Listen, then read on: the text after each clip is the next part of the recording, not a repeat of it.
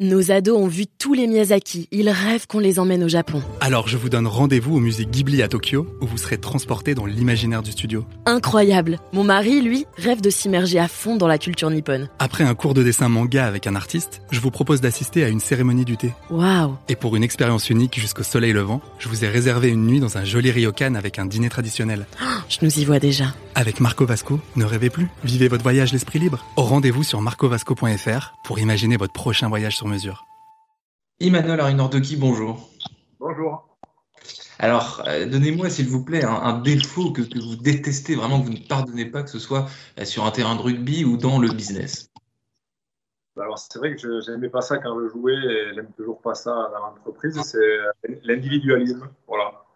Le fait de, de penser d'abord à soi avant de penser aux autres, ou en tout cas de ne pas venir euh, en aide aux autres quand ils en ont besoin.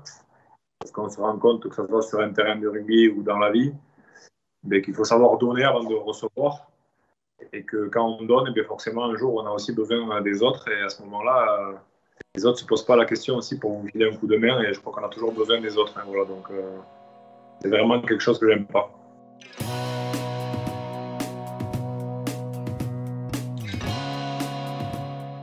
Bonjour à tous et bienvenue au Talk Dessineur du Figaro. Aujourd'hui, sur mon écran et sur le vôtre, Emmanuel Arinordoki, ancien joueur professionnel de rugby, euh, Biarritz, le stade toulousain, cinq fois victorieux du tournoi Destination avec le 15 de France, et désormais entrepreneur, donc plus que jamais attaché à, son pays basque, terroir, vin, euh, immobilier, conférencier aussi, vous, êtes un peu touche à tout.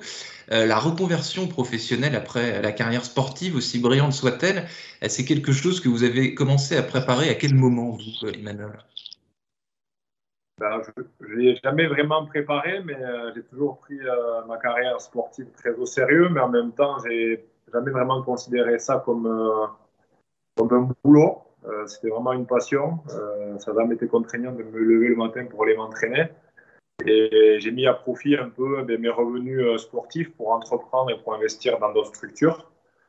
J'ai commencé assez tôt, à l'âge de 23 ans, à investir dans l'immobilier et à monter ma première société de camp de vacances sur Biarritz pour accueillir des stages de rugby, mais pas que, des, bon, des, des stages où euh, on essaie de voir un peu tous les sports qu'il y a au Pays Basque. Ça s'appelle les stages Imanol. Euh, voilà, où les petits font du surf, de la pelote, euh, de la force basque, bien entendu du rugby. Donc j'ai commencé ça en 2003. Euh, Pendant votre carrière, en fait, pendant votre carrière de joueur, de joueur professionnel.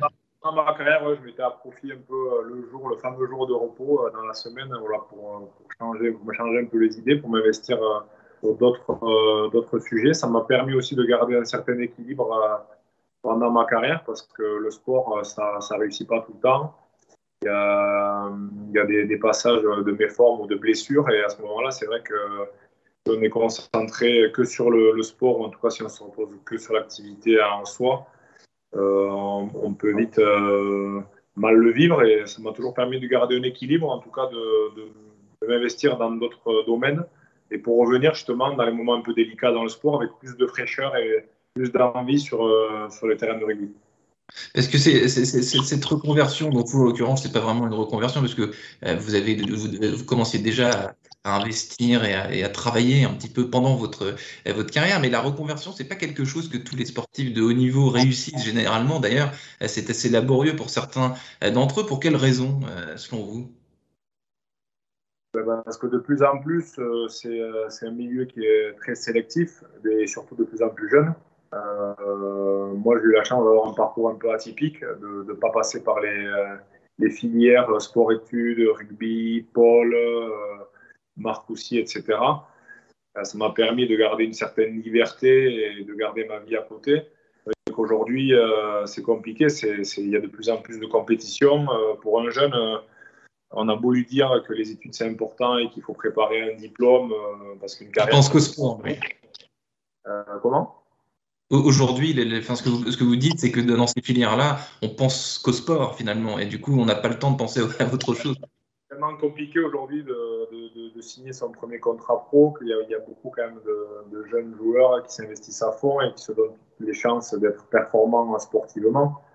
Euh, D'autant plus que même s'il y a quelques menaces euh, dans les centres de formation, etc., quant aux résultats euh, euh, scolaires, ils savent bien que s'ils sont performants sur le terrain, euh, voilà, ils ont plus de chances quand même d'y arriver. Donc, c'est dur de, trouver le bon équilibre aujourd'hui. Alors, forcément, on a vu avec le recul, leur conseil, moi aussi, de, privilégier quand même des, études, en tout cas d'avoir un, petit package, parce qu'une carrière de rugbyman professionnel, voilà, c'est un sport quand même de combat. il y a quand même beaucoup de blessures, de grosses blessures. On peut très vite s'arrêter. Et hmm. malheureusement, euh, une fois qu'on est euh, dans la machine et qu'on enchaîne les saisons, c'est vrai qu'on ne se projette pas trop et on pense pas trop à l'après. En tout cas, on pense pas non plus à l'arrêt. Et, c'est compliqué le jour où on arrête ben, de se retrouver euh, entre guillemets sans rien et de se poser la question de savoir ce qu'on va faire. certains ont le courage de reprendre les études, mais c'est vrai que de reprendre les études à 30 ans ou à 35 ans, c'est pas évident. Euh, donc c'est un vrai sujet euh, sur lequel les joueurs ne sont pas accompagnés aujourd'hui. Euh, il y, a une prise de conscience hein, forcément qui se fait parce qu'il y a de plus en plus de, joueurs qui, restent sur, sur, le chemin. voilà, il y a une volonté d'accompagner aussi les joueurs, d'adapter les, les, diplômes, en tout cas sur, sur, plusieurs années, ou en tout cas d'avoir des cours adaptés. Mmh. les joueurs, en tout cas, de, à prendre sur leur temps de repos euh, voilà, pour aller se former ou euh, prendre des cours pour aller se former peut-être à l'entreprise. Ils, ils, ont la chance de disposer aussi euh, d'un milieu avec beaucoup de partenaires autour des clubs qui, sont prêts aussi à accueillir les joueurs et à les former. Donc, ça peut leur permettre de, de mettre un pied à l'étrier. Hum. Emmanuel, vous êtes aussi passé par la case, j'allais dire, assez classique, quoique là encore, c'est pas donné à tout le monde, mais de consultant sportif chez, chez, Canal+. Donc, euh, ça a duré deux ans, ça, ça, vous a, ça vous a pas plu? Ici, ça m'a vraiment beaucoup plu. Euh, j'avais fait quelques essais parce que je savais pas si ça allait me plaire. Euh, donc, quand j'étais encore joueur, j'avais fait quelques piges pour, pour certaines chaînes pour, euh, pour commenter des matchs de l'équipe de France ou en tout cas animer des, émissions rugby. Et c'est vrai que euh, la spontanéité du direct, du plateau me, plaisait. Euh, derrière, donc j'ai décidé de d'empiler, ou en tout cas d'enfiler le costume de, consultant pour Canal+. Ça m'a permis aussi inconsciemment d'amortir un peu la chute, de ne pas couper avec le milieu rugby d'un coup c'est aussi ce que je voulais, rester un peu au contact de mes anciens coéquipiers, le fait de pouvoir aller dans les vestiaires après les matchs, de commenter les matchs, d'avoir un vrai suivi. Mais c'était aussi très prenant parce que j'avais mes autres activités euh, la semaine. Donc pendant deux ans, finalement, euh, j'étais encore moins à la maison que quand je jouais au rugby. Et ça a été, ça a été très prenant, donc euh, je ne pouvais pas tout faire. Quoi. Euh, parce que vous avez donc ouvert euh, des bars à tapas, donc via un nom qui s'appelle les contrebandiers. Euh, vous faites aussi de l'importation de vins étrangers, donc de l'immobilier, vous, l'avez dit au début. Vous, êtes aussi conférencier. Pour, quelle, pour quelles raisons, sur quel sujet les entreprises et d'autres organismes font appel à vous? Quand vous faites une conférence, vous, vous parlez de quoi le, plus souvent? Bah, Notamment les, parallèles entre le milieu sportif, en tout cas euh, les valeurs du rugby et, l'entreprise. Et de par aussi ma double casquette voilà, de chef d'entreprise, j'ai mené à bien plusieurs projets euh, étant déjà sportif de, haut niveau.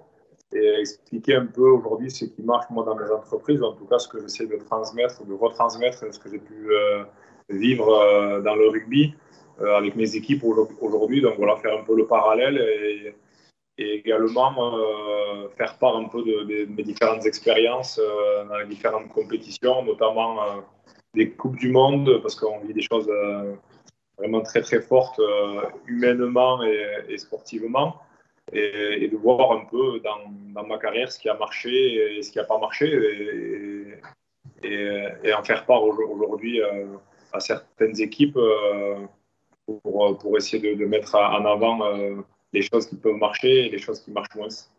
Hum, qu'est-ce qu'il y a, par exemple, comme, comme passerelle, j'allais dire, entre, entre le, un terrain de rugby, ce qui s'y passe euh, dans la compétition, euh, euh, les liens avec les, avec les autres joueurs de l'équipe, etc. Et ce qui se passe dans une entreprise, les passerelles que, que, vous, que vous, vous observez, c'est quoi?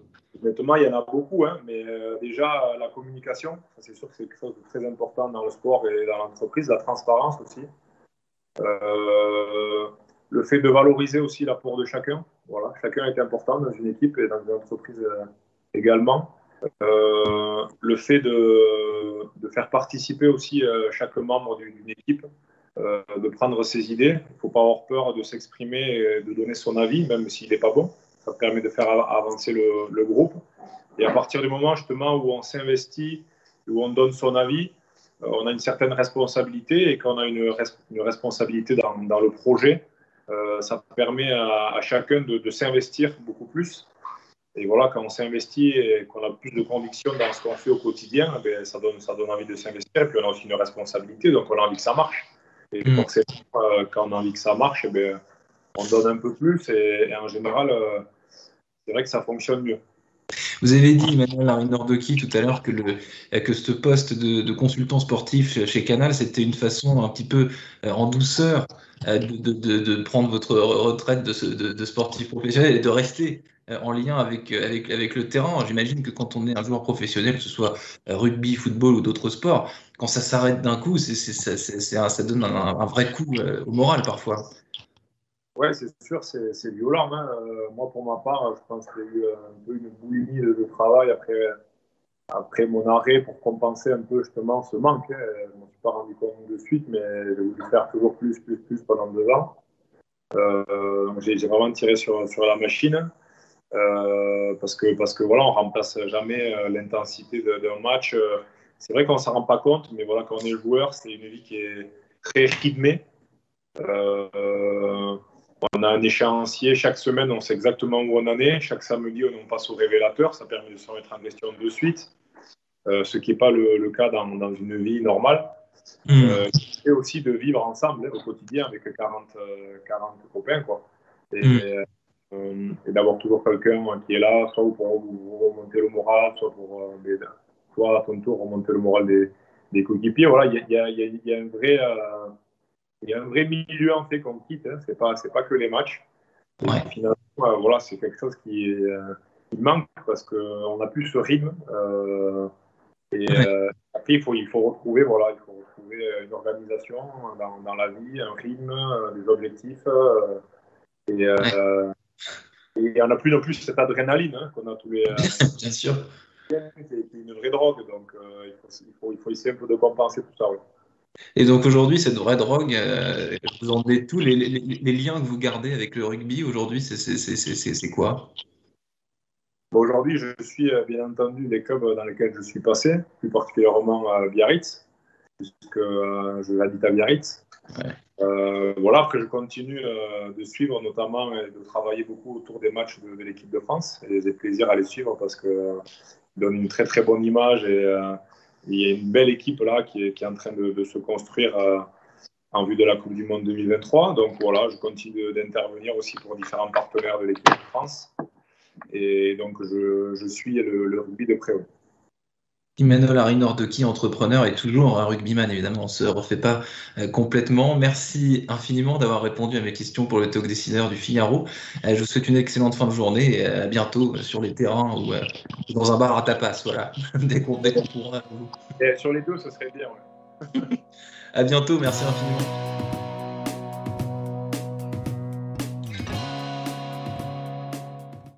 Nos ados ont vu tous les Miyazaki, ils rêvent qu'on les emmène au Japon. Alors je vous donne rendez-vous au musée Ghibli à Tokyo, où vous serez transporté dans l'imaginaire du studio. Incroyable Mon mari, lui, rêve de s'immerger à fond dans la culture nippone. Après un cours de dessin manga avec un artiste, je vous propose d'assister à une cérémonie du thé. Waouh Et pour une expérience unique jusqu'au soleil levant, je vous ai réservé une nuit dans un joli ryokan avec un dîner traditionnel. Oh, je nous y vois déjà. Avec Marco Vasco, ne rêvez plus, vivez votre voyage l'esprit libre. Au rendez-vous sur marcovasco.fr pour imaginer votre prochain voyage sur mesure.